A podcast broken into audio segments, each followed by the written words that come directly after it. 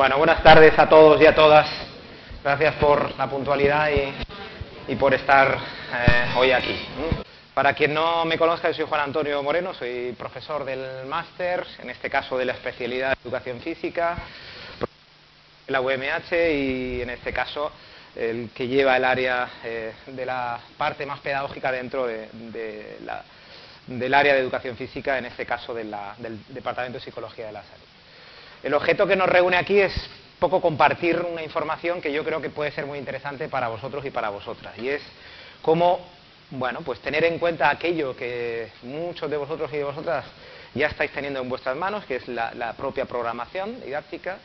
En este caso, por ejemplo, los estudiantes de, educación física, muchos de ellos ya casi están en el, en el punto, recordarme dónde terminamos ayer, fue en el punto 11, que son las eh, el fomento de la lectura, es decir, que ya muchos de los estudiantes están muy avanzados y por lo tanto pues ya estamos en una fase eh, importante para poder pensar en algo más que va más allá de la simple elaboración de la programación. Entonces la propuesta, la propuesta desde aquí es poder compartir durante estos tres días y estas tres horas cada día el cómo, una vez ya eh, diseñado el contenido de la programación, cómo intentar presentar una estructura que pueda presentar un diseño en cuanto a su forma, y yo voy a proponer de aquí desde, un punto audiovisual, y con vuestro discurso el poder encajarlo dentro de una presentación que pueda suponer, en este caso, pues el calificativo de, presentación excepcional. Ya sabemos que la gran mayoría de nosotros y de vosotros eh, hacemos muy buenas presentaciones. Pero ahora ya, como sabéis, ya no valen las buenas presentaciones, sino que valen las presentaciones excepcionales. Y entonces desde aquí yo voy a presentar argumentos de por qué hay que manejar determinadas eh, formas de atención, de llamar eh, sobre quien nos está oyendo con determinada imagen o determinado sonido, determinado texto, y luego cómo manejarlo en el discurso. La propuesta es intentar pues que al final de este seminario consigamos mm, el poder tener la idea clara de cómo poder encontrar eh, una solución final a que esto pueda ser posible. Cómo poder enganchar. Yo espero engancharos durante estos tres días. Muy, es difícil tres horas cada día mantener la atención. Yo voy a buscar estrategias con vosotros a lo largo de las tres horas para, para que esta mm, vaya variando porque es imposible estar más de, más de, tres, más de una hora seguido atento. Y de esta forma voy a intentar con mi discurso buscar una forma que a su vez vaya en relación a lo que yo visualmente eh, voy a apoyar. Para ello, la propuesta es, como ya el máster os ha comunicado, el que podamos trabajar en clase con eh, vuestra presentación. Es decir, vamos a empezar a trabajar desde hoy mismo ya eh, la presentación que, bueno, pues posiblemente defendáis muchos de vosotros en mayo y otros, eh, pues por desgracia o por suerte, en, septiembre, y en este caso lo importante es defenderlo, ¿eh? no antes ni después, sino ya respondiendo un poco a los intereses de cada uno de vosotros. ¿eh? Como sabéis, el máster lleva un, control riguroso de cuántos asistís y por lo que os recuerdo que antes de iros, dejar vuestro nombre firmado en un papel que luego pasaremos y que no se vaya a ir nadie sin que su nombre aparezca ahí. Si alguien tiene que irse antes, lógicamente no hay ningún inconveniente por mi parte en el que lo pueda hacer, no, hay que pedir permiso, pero sí que rogaría pues que fuera lo más eh, silencioso posible. ¿eh? Y yo como voy a dar todo lo que tengo de mí, ¿eh? os voy a pedir todo lo que vosotros tenéis dentro, que sé que tenéis mucho. Por lo tanto, si yo me encuentro cansado, yo me voy a ir a tomar un café. Por lo que os propongo que si estáis cansados, tomaros un café, una Coca-Cola o salís, es aquellos que son fumadores que fumen, los que hagan deporte se vayan a correr media hora, que luego vuelvan, es decir, que busquéis la forma de en que esto me gustaría que fuera, pues, mm, a pesar de que esta clase es antipedagógica, como sabéis, por la disposición que tiene, pues que os encontraréis en casa, ¿eh? con toda la libertad y, con toda la confianza que merece el que estéis aquí y así me gustaría que se desarrollara durante este tiempo que vamos a estar aquí. Vamos a hacer un par de pausas a lo largo de eh, la presentación y la idea es pues cada, cada hora parar, ¿no? aproximadamente 45 minutos hacer una paradita, luego 45 minutos otra paradita y luego ya mm, terminamos hasta las 7. ¿vale? Bueno, eh, ¿alguna duda antes de empezar? ¿No? ¿Sí? ¿Ninguna? Vale. Yo os pregunto inicialmente, eh, durante eh, vuestra carrera, en este caso la especialidad con la que hayáis venido aquí, ¿habéis tenido la posibilidad de poder recibir formación sobre cómo llevar a cabo pues, una presentación, no solamente desde el punto de vista de la comunicación, en este caso verbal, sino también a través de la comunicación no verbal, que es mi discurso, mi entonación y el apoyo visual? ¿Habéis tenido materias que han tocado ese contenido? ¿No? ¿Sí? ¿Sí? ¿Alguien que sí, que levante la mano, por favor? Una, puede ser una nada más. Dos, tres, cuatro, cuatro. Uy, estamos en, minoría. Bueno, pues eh, vamos a ver si aquellos que ya habéis recibido coincide un poco con la forma en la que se presenta desde aquí y aquellos que no, y aquellas imagino que habéis hecho presentaciones durante vuestra carrera, seguro, ¿eh? porque el PowerPoint, después del Word, es el programa más manejado a nivel mundial, por lo que seguro que vosotros estáis dentro de esa, de esa estadística. Por ejemplo, las de educación física las han manejado. ¿Sí?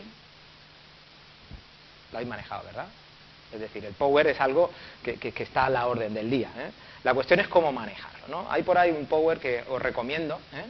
si tenéis tiempo, y que se titula muerte por PowerPoint. ¿eh? Yo lo recomiendo que aceptéis el verlo con detenimiento, porque muchas veces nos vemos reflejados en, una situación similar a la que ahí nos presenta.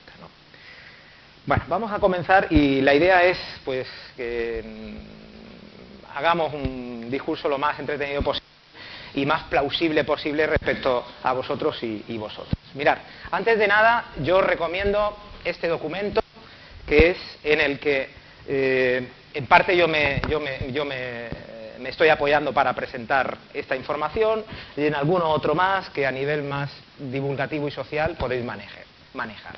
Este documento, que el autor es Álvarez, publicado, si no recuerdo mal, en el 2012, eh, pues es una persona que se dedica junto con su equipo a mm, llevar a cabo cursos de formación en cuanto a cómo diseñar y presentar.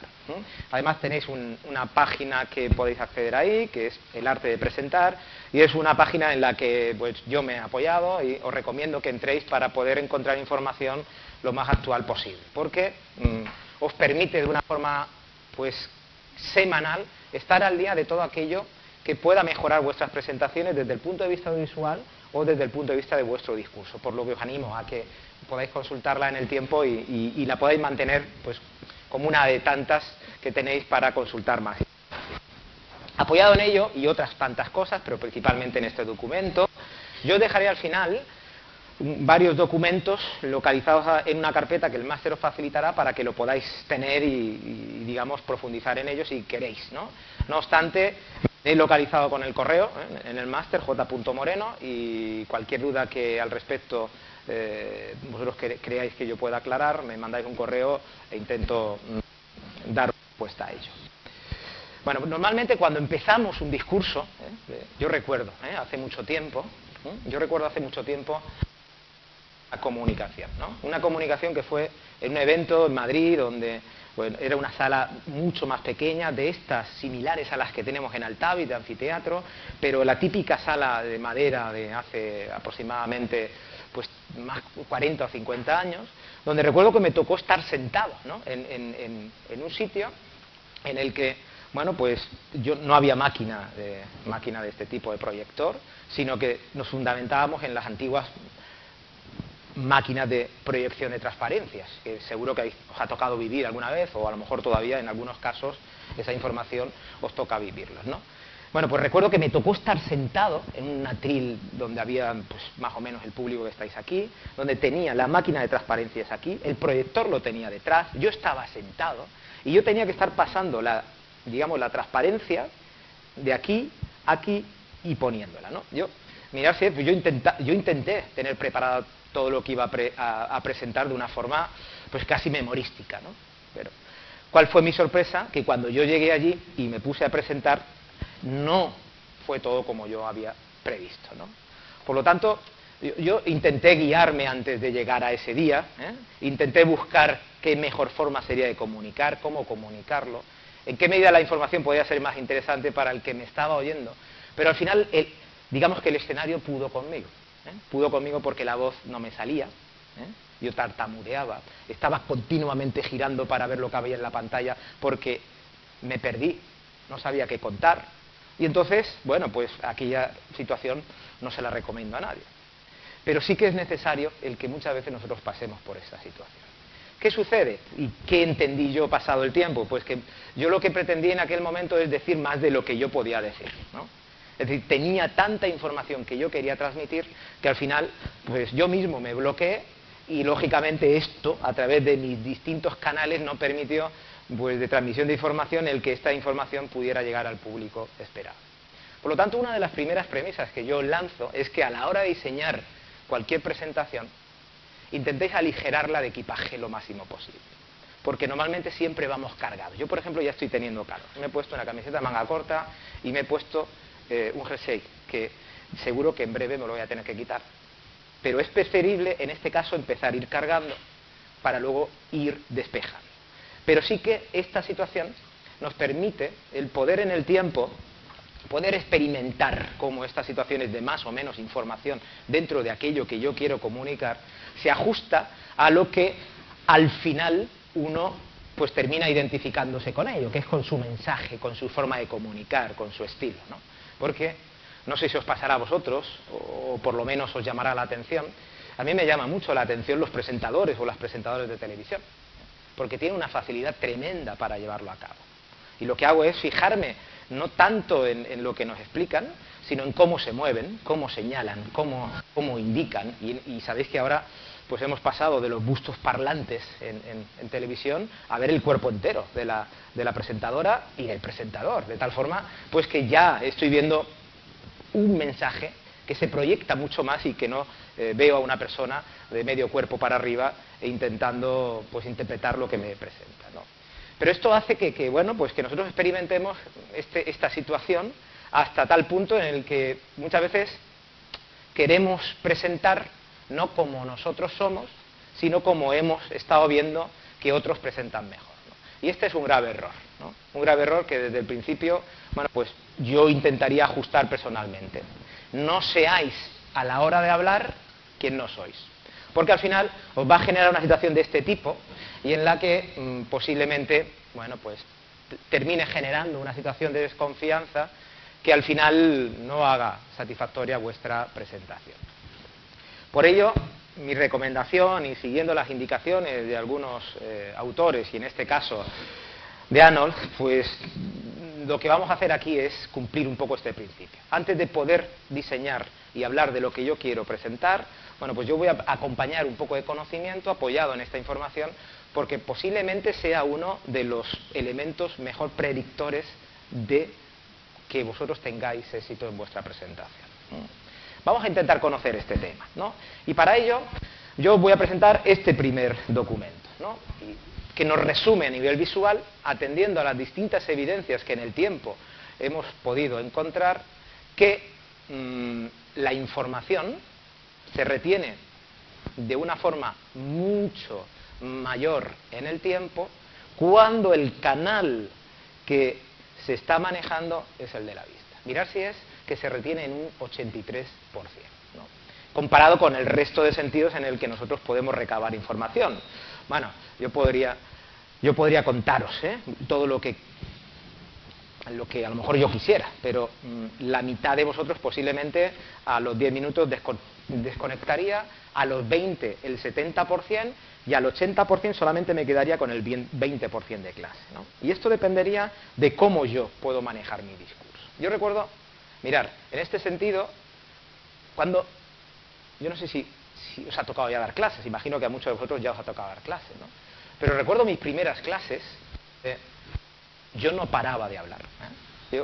una de las clases que daba en mi época eh, inicial, estaba formando y estaba dando clases a niños en las piscinas, estaba dando clases a los bebés y a los, y a los niños de, menos de 3 y 4 años. Y recuerdo que un día, eh, no tenía coche en aquel momento y, me acompañó un familiar y se vino mi primo. Y este primo pues no tuvo más remedio que estar esperando a que yo terminara para, para poderme llevar a casa y me estuvo observando. Y cuando monté en el coche dijo, Juan Antonio, es que eh, yo no sé cómo puedes, pero no has parado de hablar desde que has empezado hasta que has terminado. Y este discurso, eh, de una forma tan sencilla, lo he entendido en el tiempo. Y este parar de hablar era mi falta de conocimiento sobre aquello que yo enseñaba. Porque yo creía que hablando mucho iba a convencer y dar mucha más confianza a los niños que tenía eh, encima de mí o al lado de mí o fuera de la piscina. ¿no? Pero este discurso no es el que genera confianza solamente, sino el que, eh, el que genera confianza es un estado en el que yo estoy próximo a esa situación y por lo tanto me va a generar una buena disposición para poder yo tomar decisiones. Y parece, como están diciéndonos los estudios, que si yo me apoyo de una forma audiovisual, principalmente visual, en la información que yo quiero contar, si no tengo un excelente discurso, me estaría asegurando que gran parte de la audiencia a la que yo me estoy dirigiendo me prestara más atención o por lo menos mantuviera la atención durante un tiempo. Por lo tanto, pues bueno, apoyándonos en ello y en otra información, vamos a, creer en esta situación. Mirad, algo que, os he comentado al principio y que tradicionalmente pues, eh, nos está dando muchas veces al traste es una aproximación como la que tenéis aquí. Yo cojo mi narración, yo cojo mi texto, yo cojo mi imagen, la monto en el Power. ¿eh? ¿Y por qué, Juan Antonio, si yo lo he hecho perfecto, no termina de salirme lo que yo he preparado. ¿Qué pasa aquí cuando yo encajo todo esto y me pongo a presentar? ¿Por qué yo fracaso cuando cuento de forma escrita y a través de una imagen algo que en teoría yo voy a contar? Bueno, pues posiblemente una de las principales eh, evidencias que estamos encontrando y que afirman este fracaso puede ser lo que ya en este autor Abela nos indica. Parece mucho más claro que cuando yo me apoyo en gráficos y narración, la información se retiene mucho más que si yo además de apoyarme en gráficos y narración, además lo pongo por texto. Por lo tanto, ¿os acordáis del camión este cargado de, de, gente dentro de los contenidos que yo quiero presentar? Una de las principales eh, aportaciones que a mí me gustaría quedara presente en vuestras presentaciones es que descarguéis, descarguéis. Y vamos a manejar un concepto que es el de ruido. ¿eh? Cuando hace mucho ruido en un sitio, es difícil que la información llegue lo suficientemente fuerte como, fuente, fuerte perdón, como para que yo la pueda retener. Por lo tanto, vamos a liberarle. Por ejemplo, ¿por qué? Mirad, en alguno de estos estudios, voy a poner dos o tres estudios nada más. En este caso, mm, voy a ir progresivamente de, más antiguo a más reciente. Un estudio tradicional, en este caso eh, de Mushavi, Love y, Seller, que nos viene a presentar evidencias claramente en que cuando yo combino elementos visuales, en este caso con palabras habladas, eran los resultados más efectivos que elementos visuales completados, además de con palabras habladas y texto. Además, podemos encontrar, en este caso en Journal of Human Factors Economy Society, otros estudios donde nos dicen que, oye, acompáñale al texto escrito y hablado para que tú puedas aumentar la audiencia y que te presten atención frente a que se retenga una información durante mucho más tiempo. El tercero de ellos es el que nos dice que cuando se ha prueba junto al texto, ¿sabéis lo que hacemos cuando entramos a una página web? Que no leemos, nos quedamos automáticamente con la imagen. Por lo tanto, bueno, nos están dando pistas de que la imagen, bien utilizada, podría sustituir a parte del texto que yo quiero contar. Mirar si es que en algunos estudios asociados a la materia, cuando minan palabras necesarias, se aumenta la eficacia sobre aquello que yo quiero presentar. Valgan estas cuatro evidencias de forma muy resumida, eh, apoyadas en el libro de Varela, pues ¿por qué el utilizar determinada información cuando al final queremos que ese mensaje pueda llegar? Para ello, ¿qué os recomiendo? Pues que sigáis este, digamos, ciclo a la hora de diseñar vuestra presentación. La primera de ellas es, vamos a ver cómo desde que yo empiezo hasta que termino, hay una estructura que nos puede facilitar el conseguir finalmente el objetivo que nos planteamos. Que al final no es, ¿eh? yo espero que para vosotros al final no sea aprobar el TFM. Espero que no sea, porque si estáis aquí para aprobar el TFM eh, sería bastante triste para mí y yo creo que bastante triste para vosotros, porque aprobar el TFM es relativamente fácil. Yo lo que, lo que me gustaría es que vosotros disfrutarais aprobando, aprobando ese TFM y que tuviera sentido para vosotros, porque si no va a ser un martirio para todos vosotros y para todos vosotras. Intentar disfrutarlo en la medida que podáis. ¿Qué haríamos al principio? Pues lo primero que haríamos es intentar tener en cuenta esta primera parte, que es la de planificar. Planificar ¿Qué vamos a planificar? Pues lógicamente vamos a planificar una situación que tiene que dar motivo a determinadas preguntas y que tenemos que resolver. ¿Qué es lo que tengo que planificar? Pues cuál es el objetivo de mi presentación. En este caso, ser capaz de convencer a un público que está cansado de oír lo mismo repetidas veces. Si vais a una oposición, imagino que si estáis aquí es porque queréis opositar finalmente, indistintamente de la especialidad, pensar que por delante de vosotros han pasado 300 más contando lo mismo. Entonces, si volvéis a contar lo mismo y os apoyáis en la misma información bajo el mismo, la misma estructura, no vais a ser diferentes y por lo tanto lo que se busca es la diferenciación. Dos, intentar pues saber cómo es aquel grupo al que tenéis que hablarle. No es lo mismo tener un año un tribunal que tener otro tribunal. Esto es importante. Aquí lo sabéis, aquí vais a saber quién os va a evaluar, ¿eh? ya lo digo. Os van a evaluar gente que no son de vuestra especialidad. Por lo tanto, muchos de ellos, mejor dicho, muchos de nosotros no vamos a conocer. Yo evalúo todos los años a los de, a los de diseño, a los de arte, a los de música, a los de matemáticas, y igual pasa con mis compañeros que vamos a tener un cruce en función de dónde sea necesario. Por lo tanto, vais a tener un público muy variado y esto es determinante para luego tomar la decisión en cómo contar.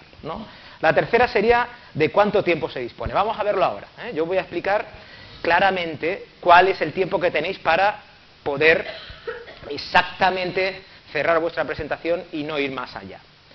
Y luego, en este caso, pues, ¿qué verdaderamente quiero yo transmitir como idea fundamental? Y vamos a ver que vuestra programación va a tener tres ideas nada más. ¿eh? De todas las diapos que vais a utilizar, yo os propongo que tenga tres ideas nada más y luego os explicaré el porqué de esas tres ideas. Y finalmente, bueno, pues, ¿qué es lo que necesito saber? Si no lo sabéis ya, que posiblemente la gran mayoría de cosas ya las sabéis, pero falte solamente la experiencia de tenerlo, que haber experimentado en público, para saber cómo tenéis que comunicarlo. Este, es, este es el objetivo de la planificación. Vamos a darle respuesta a esto. A lo, yo, bueno, por lo menos pretendo darle respuesta y que eh, permita el que podáis tener una clara estructura inicial. Por ejemplo, vamos a ver las características del TFN. Sé que muchos de vosotros y vosotras ya lo habéis leído, pero mm, bueno, vamos a recordarlo para ponernos, ponernos en, la situación de salida. Que el TFM tiene una valoración total del 60%. ¿eh? En este caso, ¿el qué tiene el 60%? Pues la defensa de vuestra presentación. Es decir, tiene un peso considerable. ¿eh? Y os lo jugáis en qué? Solo jugáis en 12 minutos. ¿eh? Os lo jugáis en 12 minutos. ¿eh? por ejemplo, esto mismo que estáis haciendo vosotros, mis estudiantes del grado de Ciencias del Deporte lo hacen en tercero de carrera, porque tenemos una asignatura que es didáctica y planificación. Y no lo hacen en, 8, en 12, lo hacen en 8 minutos. Es decir, lo mismo que vosotros vais a hacer aquí en 12, ellos lo hacen en 8. Por lo tanto, es posible, ¿no? Por lo que ya sabéis que si tenéis 12 minutos, y, lo voy a recordar unas cuantas veces, si os vais al minuto doce y medio, ya estáis fastidiando a quien os está oyendo. Es igual que yo hoy, ¿eh? seguro que cuando está llegando la hora, antes ya, ya, ya, eh, el, 70% está diciendo, oye, no te pases, que yo ya, eh, ya tengo planificado mi cerveza, o mi carrera, o mi cigarro, o mi novia, o mi novio, ajustate al tiempo. Y esto es algo que yo os he agradecido al empezar porque me gusta la puntualidad y y os voy a agradecer que en el caso de que yo me pase, que espero que no me pase porque por eso llevo un regulador de tiempo, mm, me lo recordáis. ¿eh? De todas maneras, la vista claramente respecto a, las, a, vuestras caras van a ser indicadores, ¿no? Clara, claros. Luego, después de ello, el tribunal tiene aproximadamente unos ocho minutos donde os va a realizar algunas preguntas. Bueno, que yo voy a dar algunas pistas de qué hacer cuando os preguntan. ¿eh? E incluso qué podéis poner en vuestra presentación para que os pregunten lo que queréis. Entonces, bueno, pues a lo mejor ¿eh? puede ser una estrategia que os salga eh, bien enfocada. Por ejemplo, ¿qué hacer para que de las tres, eh, unidades didácticas que yo voy a poner para que el tribunal elija, elijan la que yo quiera, ¿no? Vale. ¿Cuál es la estructura de esta presentación? Pues en principio hay una parte inicial que vamos a ver estos 12 minutos cómo os recomiendo que lo distribuyáis para que os dé tiempo a todos. Bueno, pues lo que haría es no más de 3 minutos, no más de 3 minutos, intentar explicar lo que corresponde a la programación general. Vuestra programación en completo, toda la programación tiene 2-3 minutos. ¿Por qué? Porque lo que tenéis que contar principalmente es la unidad didáctica. Pero esta unidad didáctica la tenéis que contextualizar dentro de una programación general que es la que se os pide aquí en el máster. Esto hace pues que el resto de tiempo esté dedicado a esa parte importante que es la unidad didáctica que va a elegir el tribunal de esas tres que vosotros presentáis. Normalmente lo que haréis es eh, no arrancar en el, en el ordenador la presentación que vosotros queréis, sino que lo suyo es que cuando entréis a la sala, preguntéis al tribunal de las tres que le enseñáis cuál eh, solicita que eh, le defendáis. Entonces abrís el Power, puesto que vais a llevar tres Power preparados en el caso de que queráis utilizar el Power, abrís el Power que corresponde a la unidad didáctica que en teoría vais a defender. Esta estructura de la presentación continúa con las posibilidades de poderlo presentar. ¿Cómo? Pues en este caso tenéis las posibilidades de Power, PDF, Flash y todas aquellas posibilidades que vosotros queréis. Mirad, yo voy a presentar aquí cómo diseñarla, cómo estructurarla y cómo defenderla. No es importante el medio que utilicéis, ya lo adelanto. Da lo mismo hacerlo con Power, con Prezi, con CACU, con eh, grabarlo y presentarlo en PDF eh, bueno, voy a presentar eh, siete, ocho más posibilidades de recursos si vosotros queréis, ¿no? Pero mi argumentación es que si ya domináis uno, no os vayáis a otro, si no os va a dar unas grandes prestaciones como para que os permita dar un salto muy cualitativo. Entonces, acordaos que el éxito de vuestra presentación no es el power, es lo que contáis apoyando en esta imagen. Como ya hemos dicho, presentaréis estas tres versiones de las unidades didácticas y donde, pues, os decidiremos, esta es la que nos interesa. ¿no? Estrategia para que elijan la unidad didáctica que yo quiero. A ver, los de educación física que ya lo saben.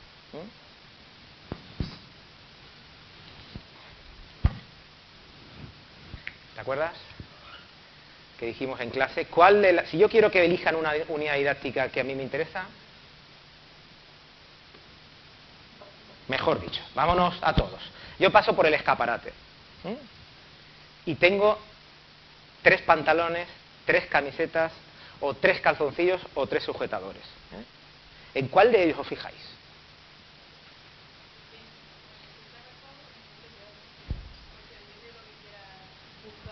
A ver, bueno, aquí tenemos, eras... Elena dice, yo me puedo fijar en el mejor o en el peor, ¿no? ¿Mm? ¿Es común esto que está diciendo vuestra compañera o no? ¿No? A ver, si queréis comprar una camiseta, ¿qué miráis?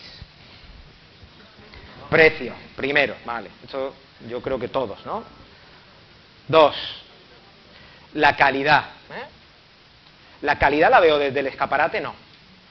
Pensar que las tres diapos que el nombre que le vais a poner ahí de la unidad didáctica mm, solamente ven el título, ¿no?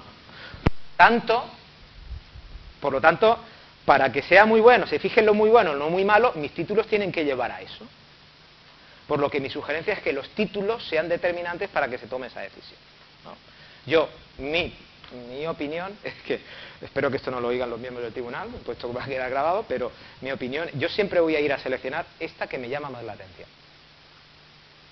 Puede ser que me llame la atención la que menos me gusta, a mí me llama la atención quien más me gusta. Que es mi mujer. ¿eh? Entonces, en teoría me fijo en ella. ¿eh? Me puedo fijar en otras también, pero principalmente termino fijándome en mi, mujer. Para, para, mí es determinante aquello que me llama más la atención. Entonces, mi sugerencia es que busquéis de los tres, claro, la jugáis, porque podéis poner dos que no domináis, pero que pasan insulsas en cuanto al contenido, pero os pueden tocar. porque a lo mejor esto que estoy diciendo no se cumple, ¿no? Pero la idea es una que llame mucho la atención y otras que no. Por ejemplo, si me voy a deporte, unidad didáctica de fútbol, unidad didáctica de baloncesto y unidad didáctica de acrospor. A ver, los de educación física no. ¿Los otros con cuál os quedaríais? ¿Cuál? Acrospor. ¿Alguien sería el fútbol? ¿Alguien sería el baloncesto? Este es el ejemplo que os estoy poniendo. Es decir, buscaría una unidad que tiene que ver, atentos y atentas, con el mismo contenido. Los tres tienen que ver con una misma unidad didáctica, un mismo bloque de contenidos que en educación física es eh, juegos y deportes, ¿eh? por ejemplo.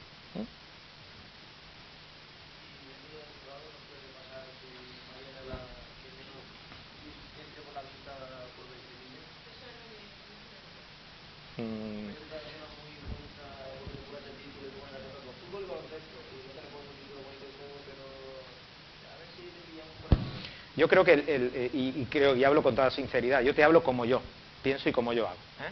Yo no voy a cogerte, ¿eh? yo voy a que tú te luzcas.